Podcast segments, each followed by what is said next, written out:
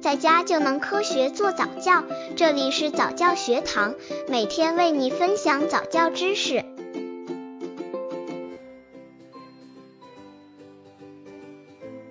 十六个月宝宝早教亲子游戏三：超级分类小能手。十六个月龄的宝宝，如果发育正常，基本上会认识几种颜色和形状了。当然，对于物品的大小，大概也能知道。那么，超级分类小能手这个游戏足够让宝宝乐呵一番了。父母可以试着把家里的不同物品按照颜色、形状、大小分类，让宝宝也试着做做。这个游戏很有趣，把物品按类别分好，本身就是件让人高兴的事。由于宝宝的记忆力还有很大的提高空间，所以这些重复性游戏每次都会让他快乐不已。培养技能、分类技巧、精细运动技能、识别颜色、形状和大小。父母需要准备家中各种不同形状和大小的东西，食物、袜子、书、毛巾、积木，几乎什么都行。具体方法可以根据不同的物品选择大小、形状、颜色等不同的分类标准。比如，如果你们在给袜子分类，告诉宝宝，你们俩要把妈妈和爸爸的大袜子放在一堆，把宝宝的小袜子放在另一堆，然后再把袜子混在一起，把所有黑色的袜子放在一堆，白色的袜子放在一堆，以此类推。或者，如果在给食物分类，给宝宝演示怎样把盒装食品放在一组，把罐装食品放在另一组，这样其实有助于一会儿收拾东西。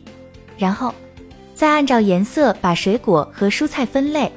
平时可能不会这么做，但是这对宝宝的发育可有好处。温馨提示：其实家里有很多东西可以拿来分类，而且分类的方法又会如此丰富。经过练习，宝宝不仅会成为一个分类小能手，而且还会养成热心帮你做家务的好习惯。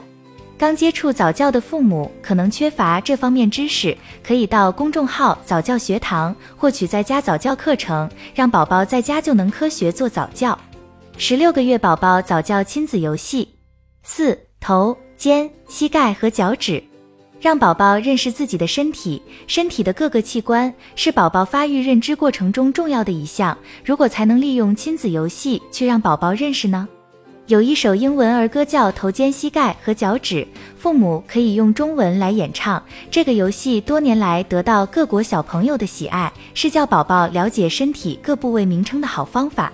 培养技能，学习身体各部位名称。唱歌，父母需要准备，不用特殊准备，嗓子好就 OK。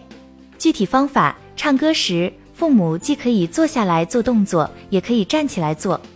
开始的时候要慢，然后等小家伙掌握要领后，可以开始加快速度。注意，当唱到哪个部位时，就把双手放在你身体的相应部位。这首歌的中文歌词：头、肩、膝盖和脚趾，膝盖和脚趾，头、肩、膝盖和脚趾，膝盖和脚趾，眼睛、耳朵、嘴巴和鼻子，头、肩、膝盖和脚趾。